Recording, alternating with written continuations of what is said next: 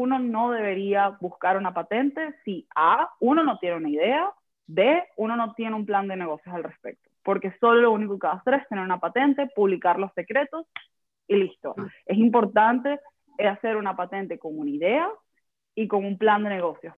Bienvenidos a Transfer, el podcast número uno enfocado al ecosistema de innovación y a la economía del conocimiento donde hablaremos de emprendimiento, transferencia de tecnología, ciencias de la vida, bioeconomía, innovación tecnológica y tendencias de la actualidad. Acceda a información concreta, precisa y valiosa, de la voz de líderes de opinión, expertos, científicos e invitados referentes en la industria de alto impacto. Si eres emprendedor, una startup, científico, inventor, tecnólogo, inversionista o te interesa transformar el futuro, bienvenido, ya eres parte de Transfer. Hola a todos, mi nombre es Oscar Mendoza, bienvenidos al podcast Transfer por Innovation. Hoy en día tenemos a una invitada muy especial, Andrea Taboada, del cual le vamos a platicar en un momento, y vamos a hacer algo un poquito diferente porque estamos hoy tres personas en el podcast. Uno de ellos soy yo y otro es Joel de la Barrera. Hola Joel, ¿cómo estás? Muy bien, Oscar, muchas gracias. Este, pues una plática y un tema muy, muy interesante el que vamos a tener el día de hoy. Bueno, eh, quiero presentarles también a nuestra invitada, Andrea Taboada. Ella está trabajando en Alemania como tal. Ella es una biotecnóloga y tiene mucha experiencia en el área de DNA recombinante, secuenciación de DNA, eh, prácticas de laboratorio, en, la parte también de patentes, en la microbiología médica. Y bueno, está ahorita allá, tiene también una, una maestría en biotecnología de la Universidad Francisco de Vitoria y este, hoy pues estamos muy afortunados de tenerla en, el podcast. Hola Andrea, buenas tardes para ti, ¿cómo te va? ¿Cómo estás? Hola, mucho gusto, muchas gracias por invitarme hoy, estoy muy emocionada de estar aquí, de verdad. Estas son el tipo de cosas que creo como biotecnólogos estamos en el siglo XXI aprovechando más hacer, menos en los laboratorios y un poco más hablando con las personas. Entonces, muchísimas gracias. ¿Cómo están ustedes por allá por México hoy? Muy bien, muy bien. Y la verdad, muy emocionados porque eh, veo que pues a ti te gusta mucho que las ideas se conviertan en invenciones y que lleguen a mercados y que vayan a, solucionar cosas reales. Eso es lo que más queremos en Innovation también. Entonces, tenemos muchas cosas en común desde la biotecnología y el afán pues de que no todo sea nada más una investigación, sino que pues se lleve a la realidad y, y al día a día. Entonces, es maravilloso. Andrea, me gustaría empezar preguntándote ¿Cómo iniciaste en biotecnología? Digo, eres de Venezuela, eh, en algún momento pues estabas en tu formación qué te llevó a la biotecnología como tal?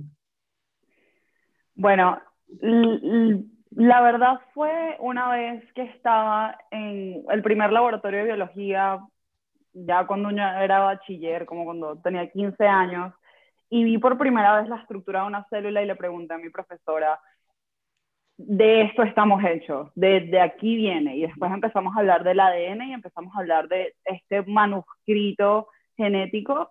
Y wow, para mí esto fue una revelación de poder entender el mundo microscópico que hace la vida, entender las pequeñas piezas que juntas y conglomeradas de ciertas maneras crean diferentes cosas como plantas, humanos, animales.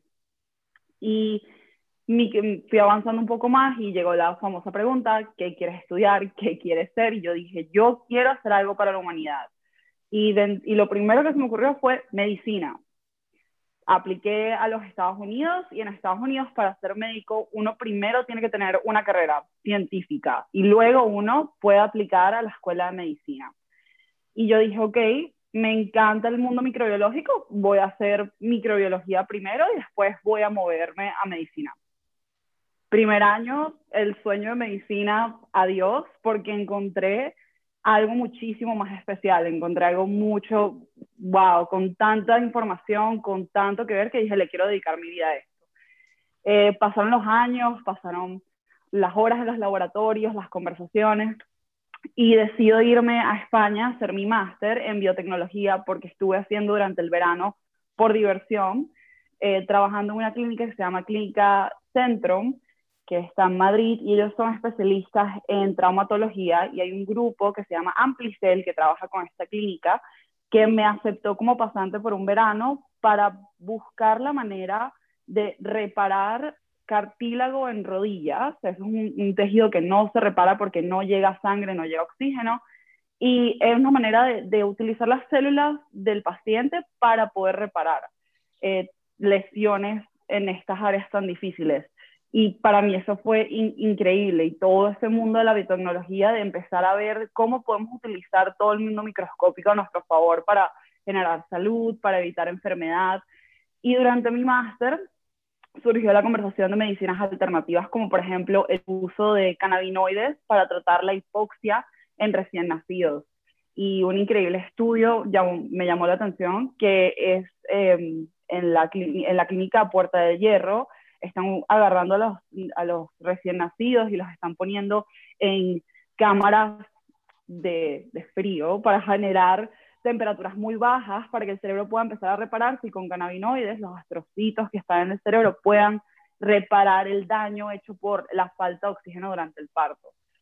¡Wow! Empecé a buscar por todas partes mientras hacía mi pasantía en patentes. Eh, aprendí muchísimo porque todo ese lado me dio el, ok, cómo salimos del laboratorio, cómo salimos del papel de lápiz al mercado, cómo le dejamos saber al mundo, aquí hay algo y necesitamos tiempo y necesitamos dinero y fe para poder desarrollar esto y que necesitamos que crean en nosotros porque lo que estamos viendo en, en muchos ámbitos, hasta la astrobiología, eh, por cierto, eso, lo aprendí hace muy poco, muchas em, misiones espaciales son canceladas porque no se llevan a cabo las medidas de seguridad microbiológicas y crecen en la parte exterior de, de las cápsulas bacterias porque las bacterias pueden ser mejores en el espacio. Eso yo no lo sabía y fue wow.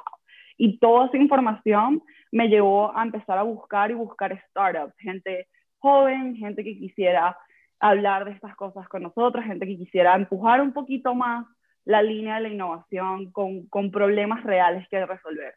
Y encontré esta compañía que se llama Symbionic aquí en Frankfurt, Alemania, y ya he estado con ellos casi un año y medio, ya voy para dos años, y yo soy básicamente el manager de propiedad intelectual, yo me aseguro de escuchar a los científicos, tratar de organizar las ideas, llevarlas a documentos, que los documentos pasen por sistemas de regulación y que las ideas tengan un propósito y un fin.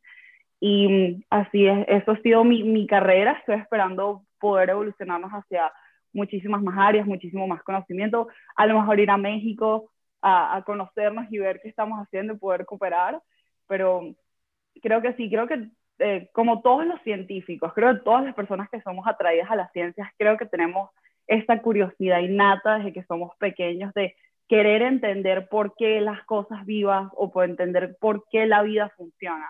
A diferencia de los ingenieros que quieren entender por qué un sistema funciona, por qué un motor funciona, cómo una guitarra suena. Nosotros estamos un poquito más atrapados por qué mecánicas de la vida hacen que esto pueda seguir adelante y pueda hayan reglas que sigan siendo utilizadas.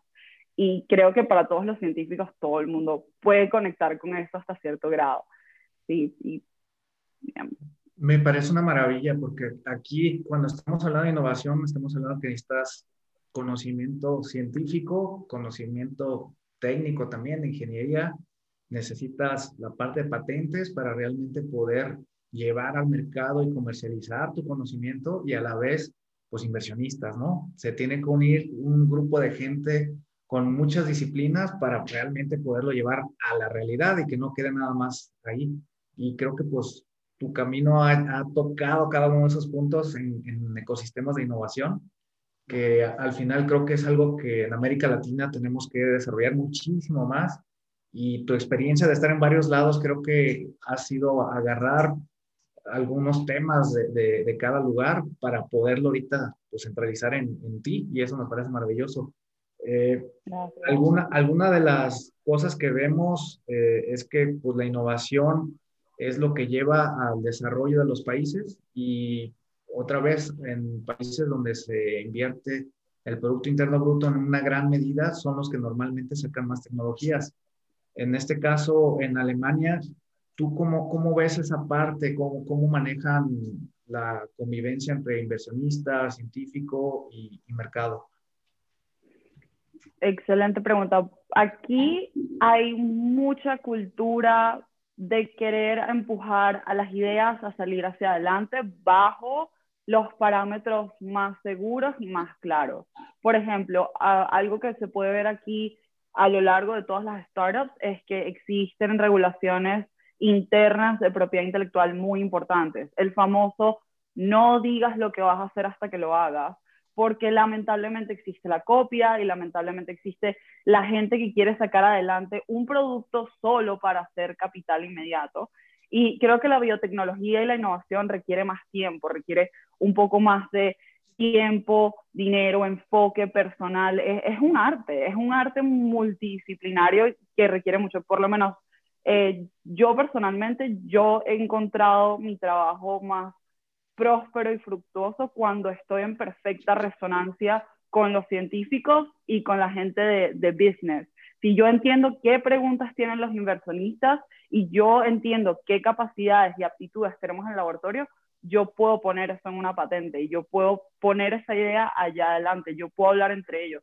Pero si yo no entiendo la parte técnica de los científicos y si yo no tengo contacto con el mundo real, por ejemplo, eh, desarrollar alguna tecnología competitiva con insulina. ¿Por, ¿Por qué? Porque si ya tenemos una, una excelente solución a ese problema, ¿por qué yo estaría mirando hacia Entonces es como tener un pie en la realidad y un pie en la fantasía biológica de se puede hacer todo esto. Y creo que es muy importante para las personas en biotecnología de, aunque sea tomar un intensivo de una semana en propiedad intelectual y un intensivo en administración o business o entrepreneurship, ese fue el mejor consejo que a mí me dieron, pues no te quedes con la, con la cabeza metida en, en, las, en las pipetas. O sea, sal e intenta hablar, intenta discutir, intenta explicarle a alguien lo que tú haces y que te entiendan. Y eso cambió mi carrera, por eso yo tomé las pasantías en, propiedad intelectual, porque de toda la lista, todos mis compañeros, ah, tratamiento de cáncer, ah, tratamiento de SIDA, em, curas alternativas para ceguera. Y yo agarré la última en la lista, que era propiedad intelectual, porque yo dije, no sé nada. Y lo primero que dije en esta entrevista fue, no sé nada, solo sé de ciencias y quiero un, reto para mí y quiero aprender de qué pasa y fue una increíble experiencia porque tuve la oportunidad de ver del otro lado. Vi a científicos y grupos científicos de jóvenes intentando llevar a cabo una idea, utilizando las patentes para conseguir inversionistas y los inversionistas entendiendo un poco mejor las ciencias a través de las patentes y ver un poco más de seguridad financiera. También vi el otro lado de la moneda, científicos que revelaron todos sus secretos, los inversionistas ya no presentaron ningún tipo de interés porque ya lo copia. Entonces creo que eh, hay que conseguir como ese ritmo, hay que saber trabajar entre ambos y creo que estamos entre los mejores puntos del mundo para, para desarrollarlo. Oye, este, Andrea, eh, es muy curioso lo, lo, que mencionas como en, el tema de patentes porque en Latinoamérica, fíjate que algo que he visto a lo largo desde México hasta Chile, Brasil, etcétera, es que como los científicos, incluso tecnólogos, ya, ya gente, digámoslo, de ciencia y biotecnología trabajando en la industria, no tienen un enfoque tan, tan fuerte a, la parte de poder eh, leer toda esta información que hay en las patentes, ¿no? Que es muy, muy rica precisamente por eso, porque son cosas que están pensadas para llevarse la realidad, no tanto como para, para publicarse en un paper científico ¿no? y contribuir al conocimiento, sino que traen mucha información de modelos de negocio, este, traen mucha información de, ya de la, de la propuesta de valor de las tecnologías, eh, de qué es lo que vale proteger en una tecnología y a dónde puede ir tu competencia ¿no? en los portafolios de patentes. Entonces, yo creo que eso es algo como muy crítico porque muchas veces yo veo que, y es por la misma formación técnica este, que, te dan, te enseñan sí a leer este, artículos científicos así como newspaper todo, todo, todo el tiempo, como periódicos, pero no, no te enseñan, incluso a nivel de doctorado, maestría, postdoctorados, ni en ingeniería, ni en carreras técnicas de, de ciencia, a leer patentes, ¿no? A buscar leer patentes y es todo un mundo, es casi casi el, el, el otro 50% de la información que puedes servirte para tu carrera, para desarrollar algo, está ahí y casi no se consulta. ¿Cómo es allá? ¿Cómo ha sido tu experiencia? Si es común, como allá con los tecnólogos o, la gente de ciencia que tenga esta práctica y cómo podría ayudarles a mejorar este, sus, su día a día. ¿no? Sí, lo, lo, que yo puedo experienciar es que eh, también en, la, en, las zonas o las personas con las que he trabajado, especialmente los que somos, venimos de un ambiente técnico, no, no sabemos manejar, ni buscar, ni entender la literatura de las patentes y lo que pueden ofrecer. Eh, yo inicié dentro de mi startup el movimiento de que todos los nuevos empleados son requeridos de pasar por una hora de, de curso conmigo, de por lo menos manejar las, las búsquedas básicas y cómo entender las palabras claves en los documentos para que aunque sea me contacten a mí.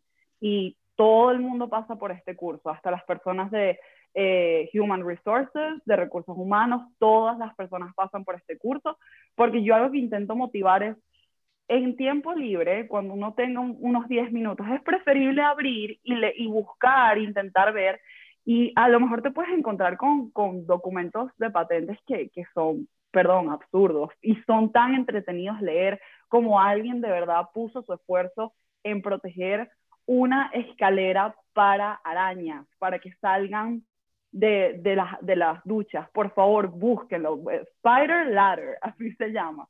Y, y creo que a mí por lo menos algo que, que yo he, he, tenido que meterme mucho en mi manera de trabajar es que la especialización es lo que corta la oportunidad de la creatividad. Y creatividad en el sentido de crear, crear soluciones, crear alternativas, crear diferentes oportunidades. Cuando uno se especializa mucho, uno crea una rutina y esa rutina uno no ve más allá de la caja. Y algo que yo he intentado hacer es decirle a las personas, háganlo, léanlo. Lo peor que pueda pasar es que se pierdan, pero más allá de eso no va a pasar. A mí me gustaría mucho que todas las personas científicas tuvieran por lo menos un curso de administración, un curso de, de propiedad intelectual. Por lo menos en la Universidad de Florida, no, el último profesor de laboratorio que tuve, su último examen era, tenemos 10 mil dólares y tenemos que hacer un experimento. ¿Cómo lo planeamos? Cuánto cuestan los primers, cuántas reacciones van a costar. Y fue una completa sorpresa, porque claro, uno estudió el, el, el ADN polimerasa, se une en esta secuencia, pero claro, cuando se presentan con problemas en la vida real, uno no está preparado, uno no sabe qué hacer. Y, y ser lo más multidisciplinario posible, todos los días aprender algo nuevo, aunque sea muy lejos, uno nunca sabe cómo uno lo puede interconectar. Por ejemplo, eh, una de mis anécdotas preferidas es cómo el PCR fue inventado y es que el, el científico lo encontró estaba manejando por una autopista. ¿Cómo conectas eso con, con todo el proceso de polimerasa? Eso es súper interesante. Entonces, cuando uno más está cansado y cuando uno más técnico es creo que uno tiene que, que esforzarse un poco a ir. Y páginas como por lo menos del European Patent Office, la EPO, tienen muchos artículos informativos donde ahí está todo lo que uno tiene que buscar media hora de lectura y a lo mejor escribirle a alguien en LinkedIn y decir, no entiendo, ¿te importaría explicarme? Puede generar muchísimo mejor impacto que quedarse en casa y decir, alguien lo está haciendo por mí. Y creo que vamos hacia un lugar donde ya no podemos ser solo una cosa, ya donde ya solo somos especialistas en bacterias aeróbicas más específicas. No, tenemos que ser extremadamente capaces de hacerlo todo y un poquito más y poder aportar y poder observar. Sí, me parece que hay una tendencia muy grande que, digamos que fines de, en los 90, en los principios de los 2000, se hablaba mucho de la especialización como la forma o la ruta para llegar a ser exitoso y tener ventajas competitivas y demás, pero la realidad es que ahora estamos viendo que es muy limitado y hay tanto conocimiento y va tan interrelacionado que si nada más te vas por una disciplina, ayuda mucho, sí, pero te pierdes también mucho. Entonces es, es una, un arma de dos filos. Y en, en, este caso creo que lo que, lo que se busca hacer es precisamente que salgamos de los hilos, ¿no? Que el científico hable con el técnico, que el técnico con el ingeniero, el ingeniero con el inversionista, el inversionista con el negocios, para que así podamos tener una idea más real y poder llevar a la práctica todo este conocimiento. Sí, y es que, bueno, también creo que es algo así como común en la gente de ciencia, eh, el hecho de querer hacer algo, ¿no? Por, por el mundo este, que, que, tu trabajo pues impacte ¿no? en la vida de las personas, al menos eh, bastante gente como que tienen eso en común, que dicen, sí, yo quiero investigar la cura del cáncer para que pues haya una solución, ¿no? O, quiero investigar los procesos de, de reparación del ADN, ¿no? Por esto. Pero muchas veces, este, precisamente esa, esa especialización no es mala, digo, hasta cierto punto es necesaria para generar nuevo conocimiento en la frontera, es necesario complementarla con, con otras habilidades de negociación, de administración, de diseño. A mí me, impresiona la, eh, la diferencia cuando uno empieza a pensar ya como en un producto, en un servicio, no es, no es tanto como el conocimiento técnico que te ayuda, sino el pensamiento como de diseño, ¿no? que puedas llegar a una, a una solución que no necesariamente te va a llegar como una metodología ella, sino tiene que ser algo más creativo. Tienes que escoger algo de mil, mil posibles soluciones para llevarlo al mercado y, y, todas, posiblemente 100 de ellas iban a, ser exitosas o iban a ser muy buenas, pero no puedes evaluar todo. Tienes que pensar más como un diseñador y, y tratar de, de sacar algo adelante sin, sin, mucha perfección, ¿no? Creo que es dos mundos completamente distintos para, eh, en cuanto a la forma de pensar. Como que este pensamiento de diseño sirve mucho para, para, para abordar estos, estos problemas, ¿no? De llevar estas soluciones al, al mercado. Sé si, si a ti te tocó igual como, como esta transición, ¿no? De, de que pues sí nos enseñan mucho metodologías, protocolos, en el laboratorio es muy repetible, ¿no? Todo al final y, todo casi desde el inicio del experimento ya está dicho, ¿no? Este, ¿Qué vas a hacer? ¿Cómo lo vas a analizar? Etcétera. Sí hay grado de creatividad, digo, este, en todo, pero al final la, diferencia como, como este enfoque de aprendizaje, este, como basado en diseño, sí es sí es muy distinto, creo yo, para, para, abordar como estos temas de, innovación. A, mí lo que me pasó fue cuando estaba en, por primera vez con 16 años eh, delante, delante de, pacientes real, estamos haciendo pruebas en el laboratorio, yo me sé los protocolos que hay que hacer, pero el paciente pregunta ¿a qué te refieres con esto? Y, ver la situación y ver cómo con la persona que estaba trabajando bajar y, explicar de una manera, es que lo que pasó es que estaba jugando mucho fútbol y se fracturó este pedazo aquí y decir, ok, yo sé todo el tema técnico, yo sé por qué pasó, yo entiendo dónde están los desbalances de colágeno, dónde faltó qué, dónde qué genes están apagados, pero la realidad es que como científico uno está trabajando con problemas reales.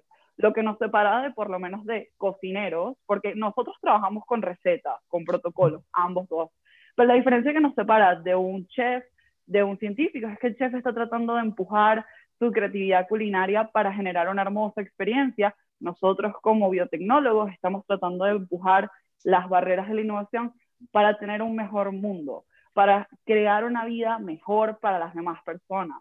Y creo que es importante cuando uno empieza su, su carrera, especialmente en, en, cualquier carrera científica, entender bien los protocolos para tener un lenguaje común.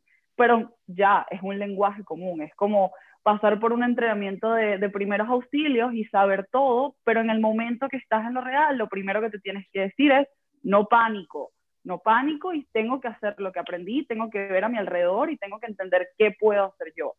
Y, y es mentira de que salimos de la universidad y es copia y pega, copia y pega, porque esas son las personas que deciden ir más por el ámbito técnico, por el trabajo robusto. Aquellos que somos los venturosos de irnos un poco más lejos, somos las personas que vamos a, encontrarnos con problemas que aún no han sido planteados, como por ejemplo el cambio climático, el, la sobrecontaminación de plástico, el robo de propiedad intelectual. Son preguntas que nadie aún ha querido hacerse o si se las han hecho, ha sido, va a ser muy adelante. Y nosotros estamos en la frontera donde nosotros vamos a pintar hacia dónde vamos. Y es, ok, hay un problema real de plástico. ¿Qué vamos a hacer? Y hay millones de científicos en este momento que están desarrollando tecnologías para ver qué vamos a hacer. Pero el verdadero impacto se va a ver en unos años. Pero esas son las personas que se atreven de verdad a levantarse todas las mañanas, a abrir los ojos y decir, ¿qué está pasando en el mundo que yo vivo? Es no solo conmigo, es con todas las personas alrededor. Cáncer es una, una enfermedad terrible y hay muchas personas que están buscando darle la vuelta. Y, y, ya no estamos hablando de tratamiento de cáncer, estamos hablando de nanotecnología que sea capaz de engancharse los tumores y sobrecalentar el tumor sin hacerle daño al paciente. Estas son personas que están, estamos viendo más allá y estamos buscando ya problemas que, están, que nosotros podemos apreciar. Entonces creo que hay que tener la capacidad de entrar a los libros, absorber la información para poder hablar con, con las personas en nuestra área y comunicarnos con la misma información para ser ágiles, pero tenemos que tener la capacidad de subir la mirada del libro y entender en qué mundo vivimos. Por eso el mercado y la economía es tan importante, porque la economía te dice qué está pasando a nivel social, hacia dónde se mueve el dinero, hacia dónde se mueve el futuro y es importante seguirlo y es importante levantar la mano y decir, yo tengo una buena idea, yo sé qué podemos hacer porque todas las piezas van a empezar a encajar, pero si nos quedamos en un laboratorio solo escribiendo posibles fórmulas,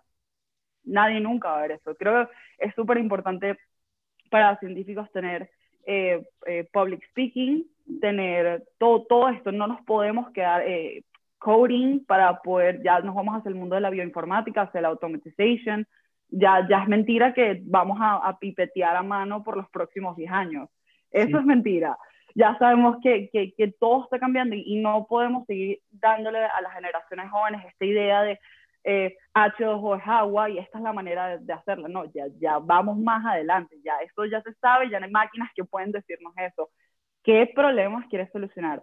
Yo creo que la mejor pieza de información que me ha dado, creo que ya he dicho eso varias veces en este podcast, muchas buenas pedazos de información, em, es que en vez de preguntarle a los niños que están a punto de, de empezar su, su, su, educación, no preguntarles qué quieres ser, pero cómo tú quieres ayudar al mundo, en qué quieres ayudar al mundo. Entonces, si el niño dice, yo quiero construir casas para la gente que no tiene casas, podemos estudiar arquitectura, ingeniería civil. O, yo quiero eh, ayudar al mundo con la contaminación, que podemos estudiar todo esto. Entonces, en vez de decir qué carrera es mejor para ti, empezar desde, ok, ¿qué, qué problema quieres tú atacar? ¿A qué quieres tú? ¿Quieres ayudar a personas que tengan problemas de adicción? Sociología, psicología de la adicción, etcétera.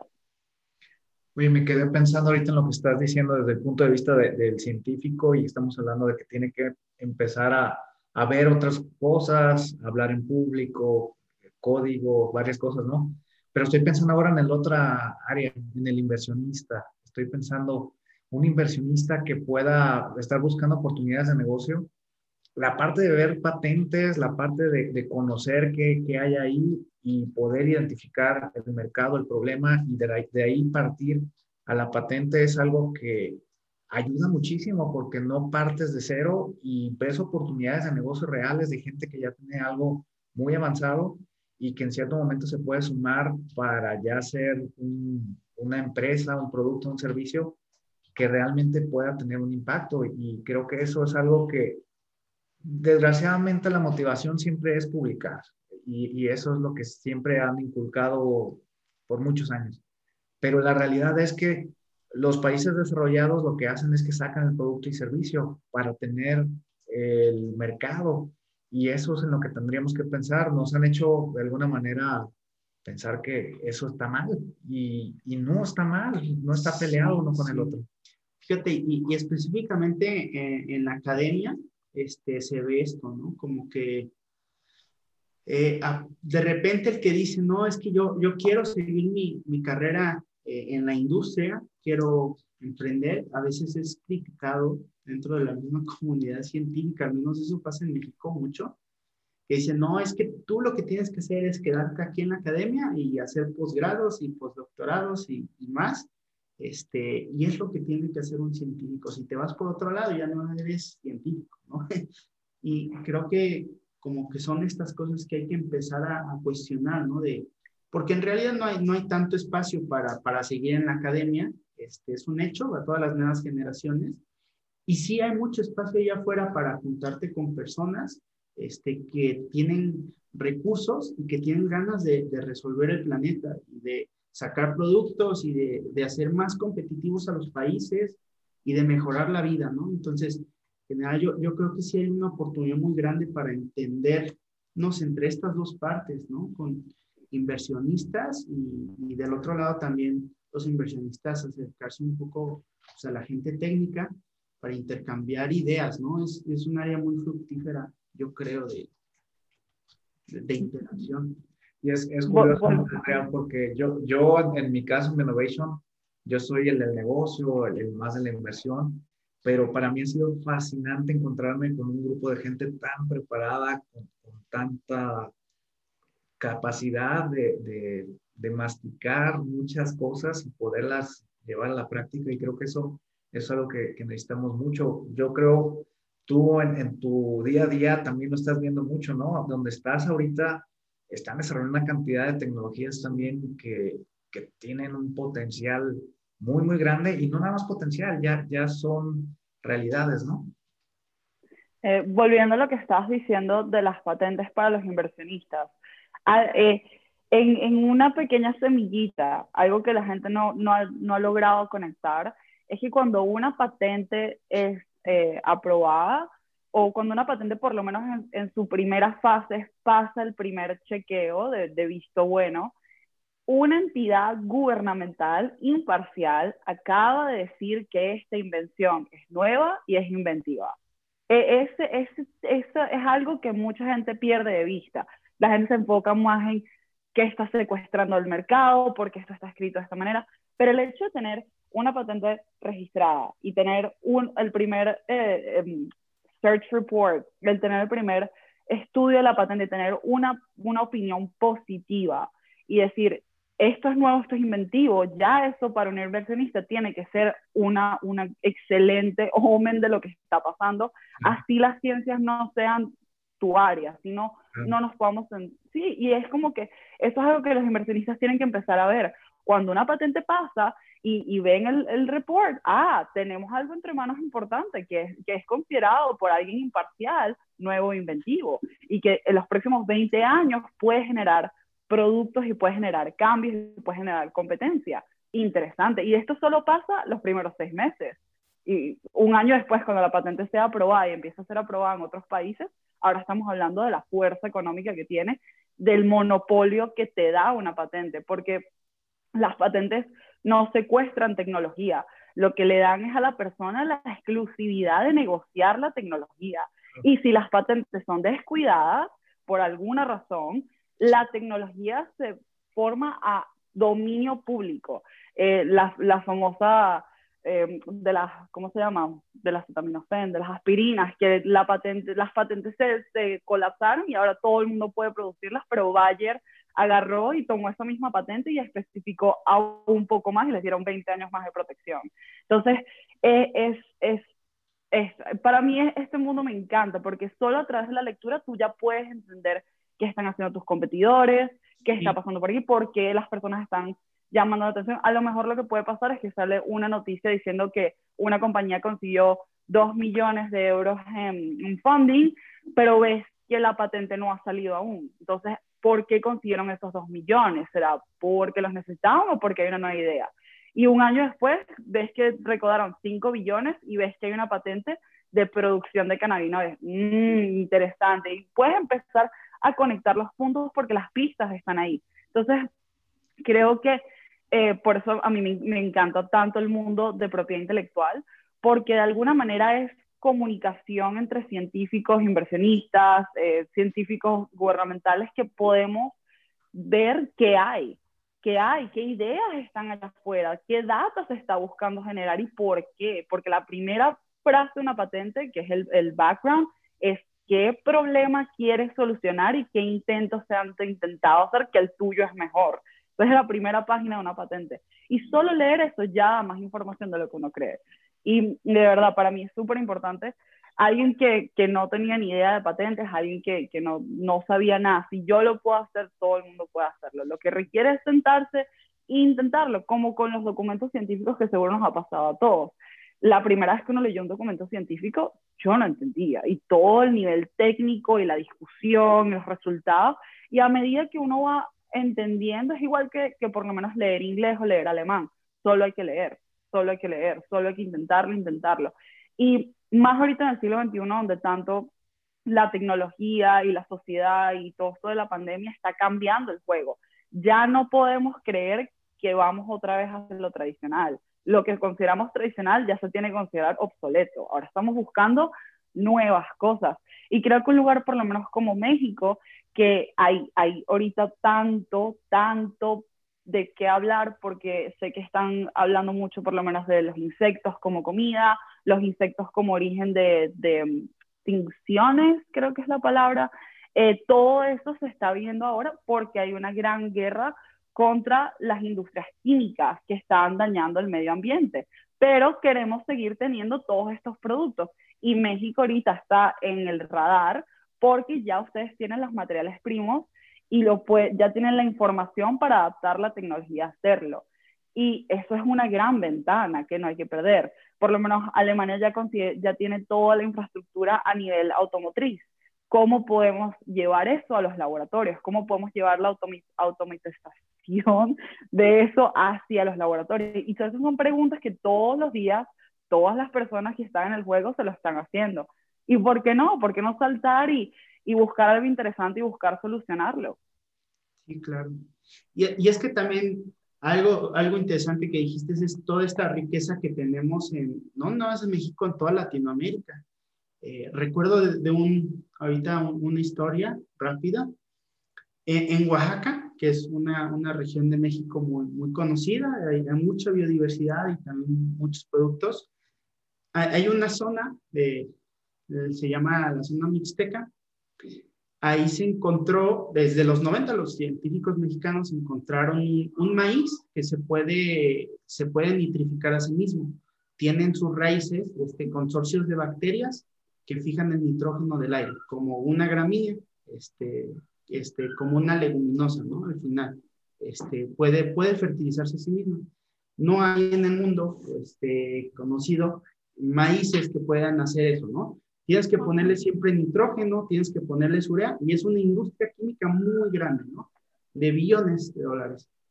Entonces, se quedó en paper eso, y después, hace unos años, retomaron la investigación, este, una universidad de Estados Unidos, fue, este, eh, encontró el material biológico, lo extrajo, hizo la caracterización molecular en Estados Unidos y, se llevó, es, esa, esa lo, convirtió en una tecnología, ¿no?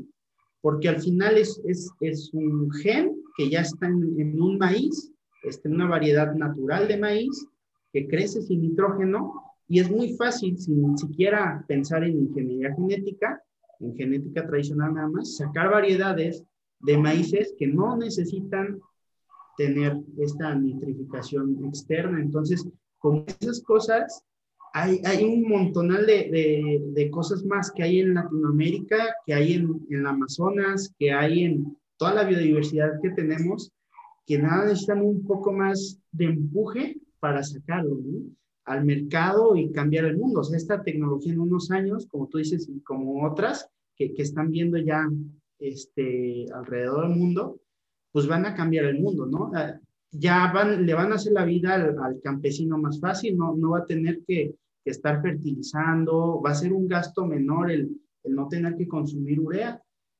Esas cosas yo creo que son las que tenemos aquí, el conocimiento incluso está en las personas, este, pues, pues que de toda la vida han, han ido generación tras generación haciendo estos, estos maíces o seleccionando esos maíces para que crezcan en, este tipo de tierras este, abandonadas que no tienen nitrógeno y que, aún así lo han, lo han, sacado, ¿no? A base de conocimiento tradicional, pero que con un poquito más de, de conocimiento técnico y de negocios, podrían capitalizarse esta, estas innovaciones y sacar esos productos mm, no nada más de, este, de, otros países, porque ahorita ya se fue a Estados Unidos y ya, ya lo patentaron, ¿no? Ya, ya, ya México no tiene eso, pero, pero qué padre pudiera ser que nosotros, pues como origen del maíz, que decimos a veces en México, ¿no? Es el origen del maíz, digamos, pues vamos a crear las nuevas tecnologías alrededor del maíz para, para dárselas al mundo, ¿no? Este, creo que hay mucha riqueza en nuestros, en nuestros países para, para explotar hacia allá, ¿no? En insectos, tenemos 250 especies de insectos que, que, son una parte importante del futuro de la proteína en el mundo, este, de, de toda esta nueva corriente de climate, creo que es algo muy, muy importante los insectos y que, que hay que explotar y, y, con personas como tú, Andrea, que tienen tanto conocimiento de, de la parte de, de, patentes, de propiedad industrial, generar pues, buenas estrategias ¿no? de, propiedad industrial y, de poder este, visualizar estas cosas este, con, con, con, la gente técnica, con la gente que tiene este, esta, estas, estos tesoros ahí por descubrir en Latinoamérica y valorizarlas ¿no? en, en algo que pueda cambiar pues, la economía de nuestros países, que nos pueda hacer más soberanos en, en tecnología, en alimentación, en salud. Este, creo que, que por ahí es la motivación ¿no? de, de, de, llevar todo esto de, de, la innovación y la propiedad industrial hacia allá, ¿no? Ese es el fin, ¿no? ¿Tú cómo, cómo ves todo esto? Sí, de hecho, en, en, mi área yo, yo me enfoco más en, eh, me parece interesante, todo, todos los conocimientos, todo lo que se está saliendo a nivel de agroindustria es para mí increíble. Yo me enfoco más en, en el área médica. Eh, en Venezuela, desde antes de Cristóbal Colón, muchísimo antes, hay registros de uso de plantas para sanar eh, heridas, para sanar enfermedad, para sanar cualquier otro tema. Y todo eso siempre fue visto como algo pagano, como algo no correcto, malo.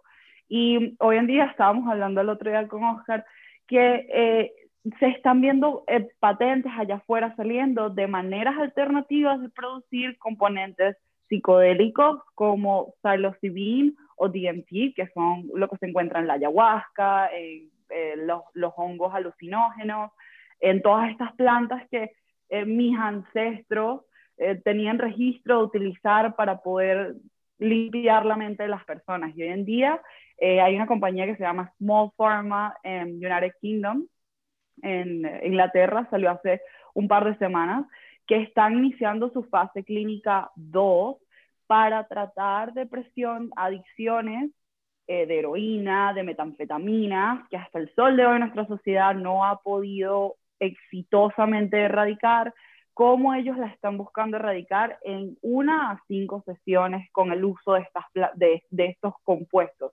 Y la otra pregunta es, ¿cómo lo diferenciamos de medicina y de, droga recreacional? Y ahí es cuando viene toda la parte de legal, que es por qué no llevarlo a un grado de fármaco.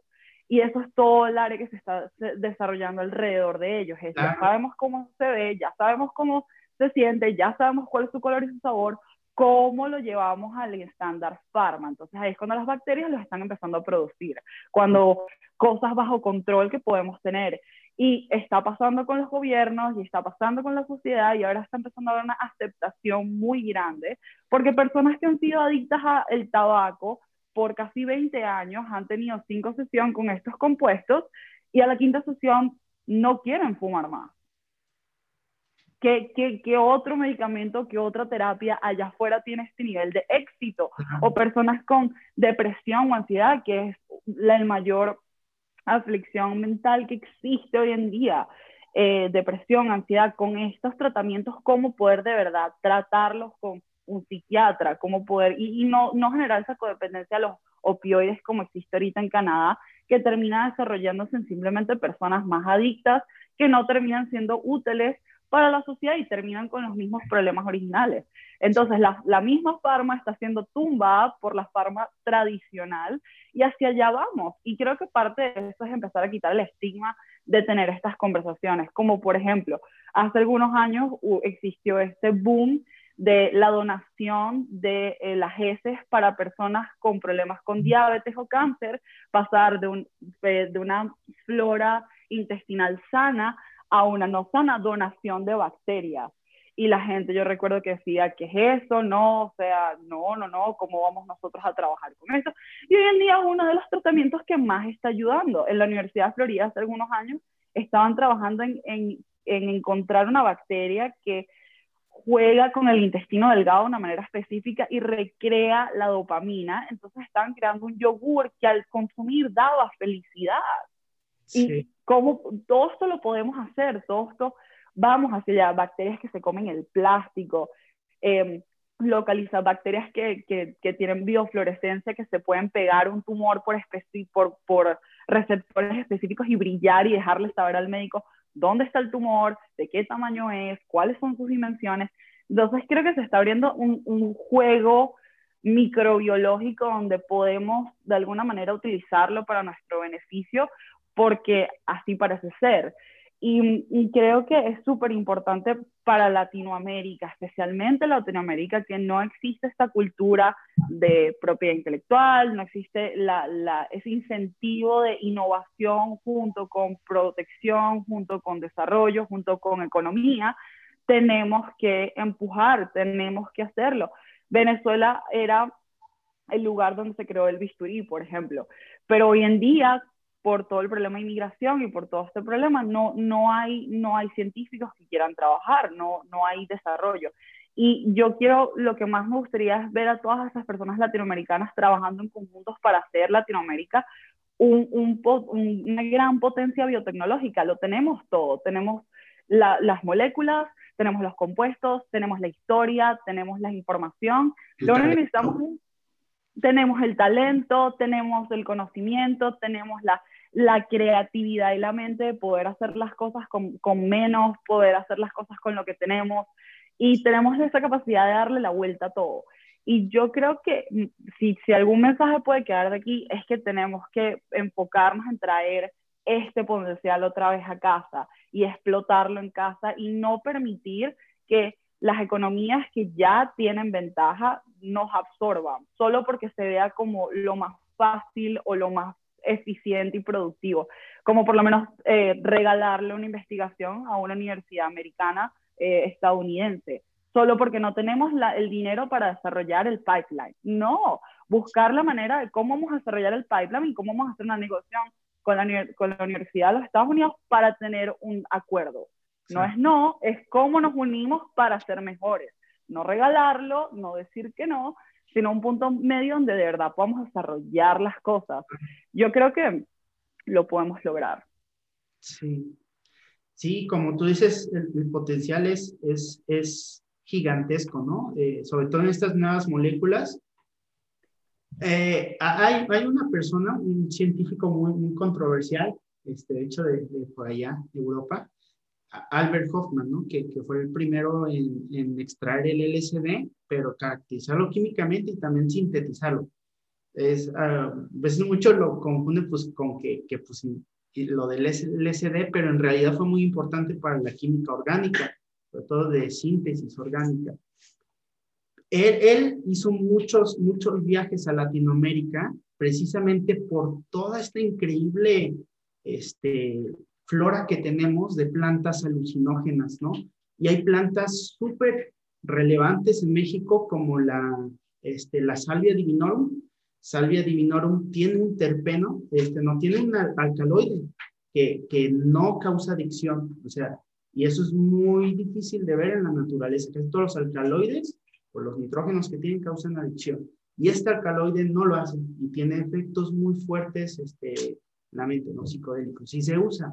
Y así hay como el peyote en México, hay Hipomia tricolor también que, que produce un compuesto similar y tenemos una riqueza increíble. Hay un libro muy, muy padre de eso que se llama La Las plantas de los dioses de Albert Hoffman, que, que documenta todas estas plantas que tenemos en Latinoamérica y que tradicionalmente hemos usado, ¿no? Este, en, en, la medicina tradicional para tratar diferentes tipos de cosas y que a veces por esta eh, creencia de que no hay conocimiento a lo mejor en, en, las prácticas tradicionales, tal vez no hay conocimiento formal como lo conocemos en, en la ciencia occidental, pero sí hay conocimiento detrás que vale la pena mucho, entonces tú explorar y, y explotar, ¿no? También para, para no decir, no, este, no lo vamos a hacer, eh, no tenemos los medios, sino ver cómo, cómo podemos agarrar toda esta riqueza que tenemos y transformarla como en, un, en un motor, ¿no? Que, que, que, nos haga este, salir ah, adelante. Hasta un, poco, hasta un poco más dramático, pues somos latinoamericanos, si no hay un tono dramático en nuestras conversaciones, yo creo que no estamos llegando al punto. Eh, yo, si no nos enfocamos en eso, va a haber un secreto natural que se va a perder. Hay, hay allá dentro, dentro de Amazonas, dentro de Latinoamérica, hay secretos, llámense plantas sagradas, llámense rituales, llámense medicina tradicional, que se va a perder y nunca se va a llegar a explicar de manera tradicional y no se le va a poder dar la lógica para que todo el mundo lo entienda. Y yo creo que se puede perder una gran parte importante de nuestra cultura y nuestra historia si no nos enfocamos en regresar a encontrar esos secretos, encontrar esa magia, si se puede decir de alguna manera. Eh, tú mismo le dijiste la, la flora, la fauna. ¿Por qué no regresar con las herramientas y la metodología que tenemos y darle explicación científica a lo que ya nosotros conocemos que funciona? Creo que si no lo hacemos nadie, nadie, ni Europa, ni Estados Unidos, ni Oceanía, nadie va a venir a encontrarlo. ¿Por qué? Porque creo que de alguna manera es, es nuestra herencia que nos queda a todos los latinoamericanos. Y, y, yo, yo creo de que va a ser importante ahorita, especialmente en, en 2021, que las personas latinoamericanas empezamos a crear lazos entre nosotros y empecemos a compartir información, no, no de eso que ya de alguna manera innata sabemos, pero de cómo lo vamos a traer hacia adelante, hacia el primer plano, que la gente lo pueda aprovechar, como por ejemplo eh, me parece súper interesante lo que ustedes están haciendo con el maíz. Eh, la importancia de algo tan rico y tan importante en tanta, en tanta comida de tantos países. ¿Por qué no irnos más hacia adentro, más entenderlo? ¿Por qué esto se da así? ¿Por qué esto es especial? Y sacarlo afuera. Tenemos todas las herramientas y tenemos todas las piezas para hacer algo muy importante y algo impactante que puede cambiar el mundo y nadie más que nosotros lo vamos a poder hacer.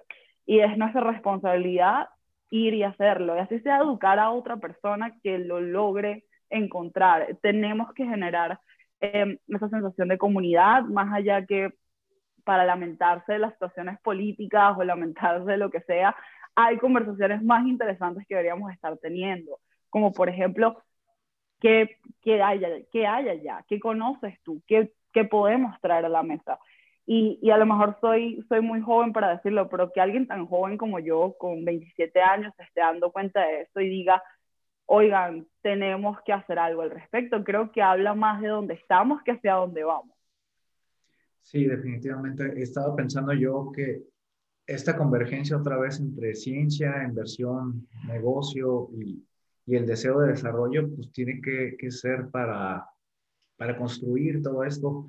Y digo, históricamente, por ejemplo, aquí en México hay mucha idea de que la inversión extranjera directa es lo máximo y sí ayuda mucho, tiene un lado muy bueno y sí crea trabajos y, y es, es, muy útil, no voy a decir que no, claro que lo es, pero también limita mucho el desarrollo de, del país como tal. Entonces, creo que en Latinoamérica tenemos esa, esa idea errónea de que así debe de ser, y, pero si conjuntamos el talento, el mercado, la inversión y la enfocamos a llevar estas cosas de verdad a la realidad, es donde podemos tener un, cambio importante. Y otra vez pues tenemos historia, tenemos antepasados, tenemos información, simplemente es cómo, cómo, agarramos todo eso para transformarlo a lo que somos hoy en día y a, sacarlo al, mundo donde, como decía Andrea, se puede transferir, se puede licenciar, se pueden hacer muchas cosas, ya hablando de transferencia de tecnología,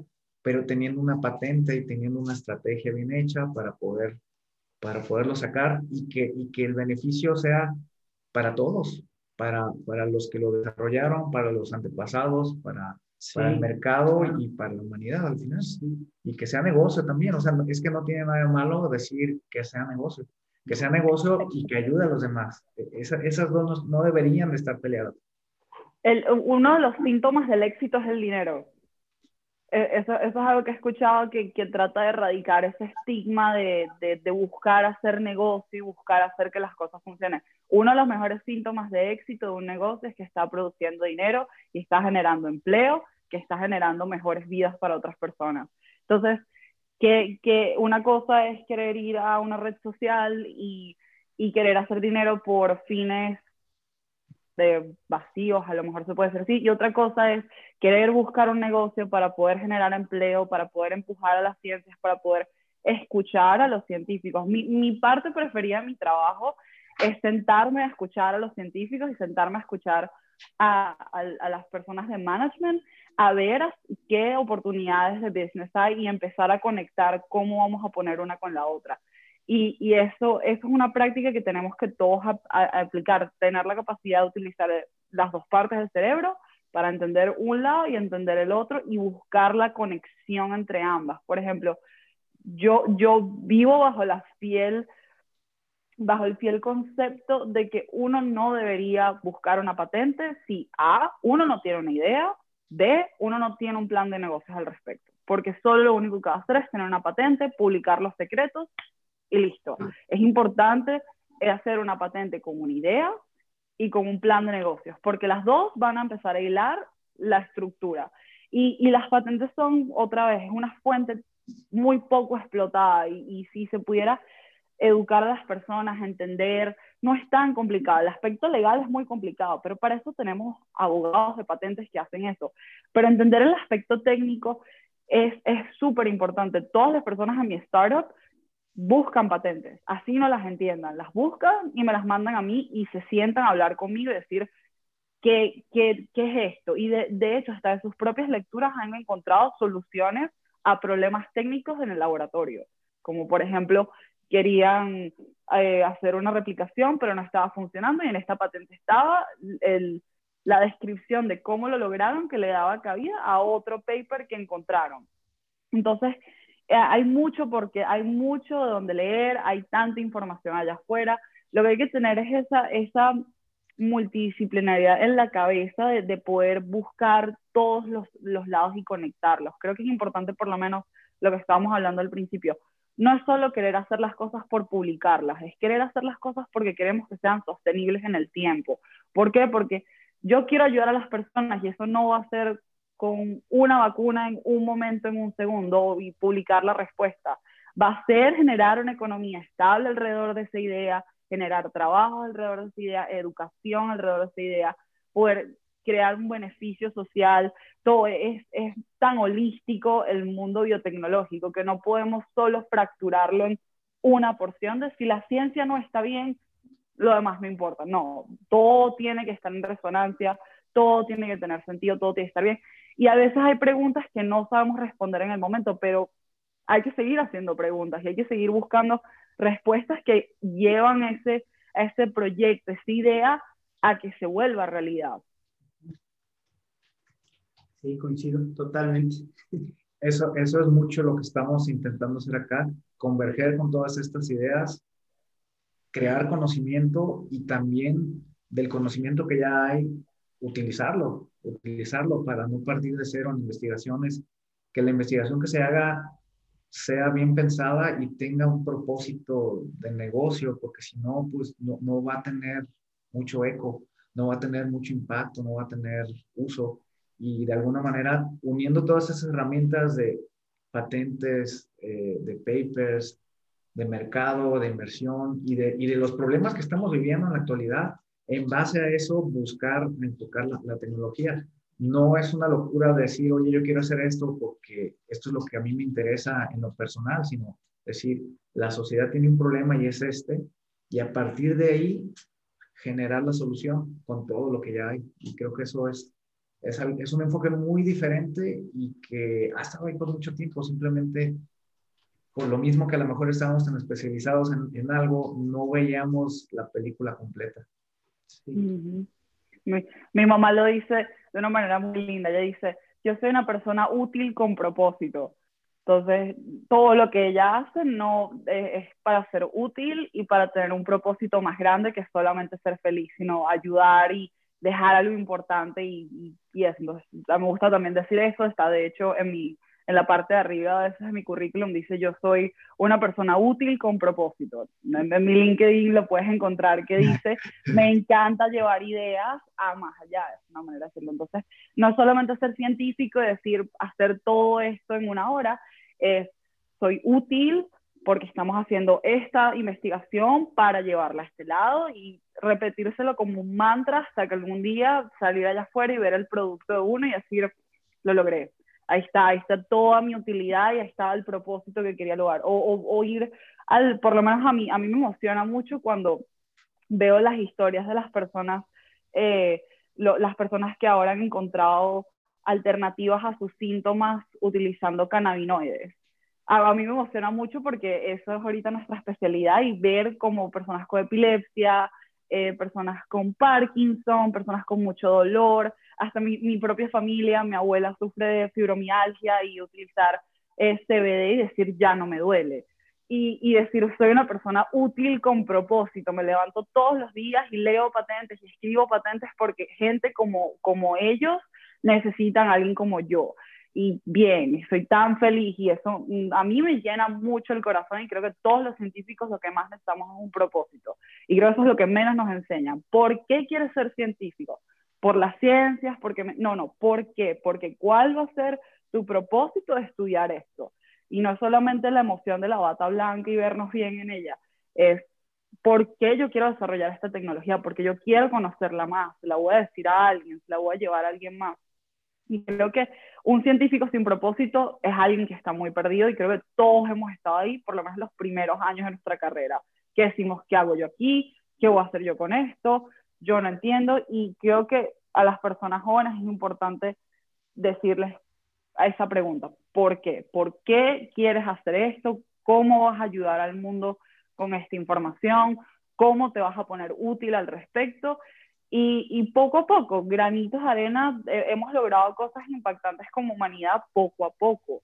Y creo que estamos en este momento viendo algo muy importante, que es el, el comienzo del mundo biotecnológico y cómo todo se está dando. Y hay que aprovecharlo, porque dentro de unos años el mundo no va a ser igual. Ya no es igual con todo el sistema, de todo el problema de la pandemia creo que los microbiólogos somos una de las personas más preparadas para esta pandemia porque entendemos cómo los virus funcionan. Pero ahora viene un mundo lleno de tecnología, lleno de información que tenemos que aprovecharla. Tenemos que dejar atrás el miedo, tenemos que dejar atrás eh, los conceptos de eso es malo, eso es bueno y verlo todo como una gran oportunidad. Creo que es, es, es un, es, es un lindo comienzo, es una linda carrera para todo el mundo que quiera hacerla y creo que todo el mundo que participa en ella son personas que quieren algo más y bienvenidos sean a la batalla. ya sé, muy, muy buenas palabras para las, las nuevas generaciones de, de, científicos y científicas que, que quieren iniciar en, en este mundo ¿no? de la biotecnología. En realidad es, es un mundo lleno de, de variantes, de oportunidades, es inmenso, ¿no? Y, y, lo que yo siempre les comento la, la, la vida para mí es como la, la tecnología perfecta, ¿no? Este, si, si lo ves así como, como, como, una tecnología, porque dices, bueno, es una planta, dices, podría decir un iPhone tiene más tecnología si lo quieres ver así, pero no, o sea, si te pones a verlo, este, al final, una planta es, al final es, es una computadora, ¿no? Tiene instrucciones adentro, pero es una computadora que que se puede mejorar a sí misma, que puede adaptarse a diferentes entornos cambiantes, que no necesita ningún componente electrónico de minería, o sea, puede fijar el CO2 de, de, de, de la atmósfera y construir estructuras realmente ordenadas a nivel nano, a nivel nano. Entonces, es, es, es una tecnología impresionante eso, ¿no? a veces dices, sí, es una planta. Bueno, todo lo que hay detrás es, es inmenso, en realidad la complejidad que hay detrás de, de la vida y que, que se puede adaptar, ¿no? Con, con, con ingeniería, con ciencia, con tecnología, para resolver los problemas más, más grandes que tenemos. ¿no? Para, para mí, es- es muy, muy excitante. Sí, la claro, claro, y para mí las la- oportunidades que hay detrás. y para mí la amplitud en biotecnología también como, como oportunidad también de, de negocio y de resolver problemas y traer bienestar. Si como inversionistas y como emprendedores podemos entender el, el gran significado que tiene, eh, todo mundo habla de que esto es como cuando en los 80 empezaron los transistores y la parte de la computación. Eso es la biotecnología ahorita, que el día de mañana lo vamos a ver en muchas esferas, pero si podemos ahorita utilizarla para resolver los problemas grandes, vamos a tener un futuro muchísimo mejor. Así que, pues la plática ha sido maravillosa con, con, con los dos. Este, Andrea, desde Alemania, pues muchísimas gracias por, por estar con nosotros. Sí, muchas gracias. Eh, fue un formato muy diferente para lo que habíamos hecho. Este, Joel, este, muchas gracias. Y, Pues bueno, yo desde mi lado más un poco de, de emprendedor, pero ha sido fascinante y estas creo que son las pláticas que se deben de tener más, más seguido para poder traer más conocimiento e interrelacionarlo para ponerlo Sí. en práctica. Así que muchísimas gracias. Andrea, ¿alguna eh, red social, algún correo que nos quieras dejar, dejar para que nuestra audiencia se pueda comunicar contigo? Por supuesto, el diálogo sigue abierto y creo que esta es una conversación que va a seguir y todas las personas que quieran eh, escribirme pueden hacerlo directamente a mi correo, es andrea.c.taboada.gmail o me pueden encontrar por LinkedIn como Andrea Taboada. Eh, por favor, correos son bienvenidos, mensajes, cualquier tipo de conversación. Estoy más que feliz de sentarme y discutir ideas. Muchísimas gracias a ustedes por abrir este espacio. Creo que es, es lo máximo, no puedo decir de otra manera. De verdad, muchísimas gracias por considerarme eh, para hablar con ustedes y de verdad me, me encanta esto que están haciendo y espero que lo sigan haciendo y que si puedo ayudar o formar parte de cualquier otro Sí, diálogo, claro. me, me llaman. Feliz de la vida. No, cuenta con eso, cuenta con eso. Esta, esta fue la primera colaboración de, de muchas. Eh, pues muchísimas gracias otra vez, Andrea. Te mandamos un abrazo para allá. Y a toda la audiencia, pues los esperamos en el próximo episodio de Transfer. Muchísimas gracias por estar con nosotros y los esperamos en el próximo episodio.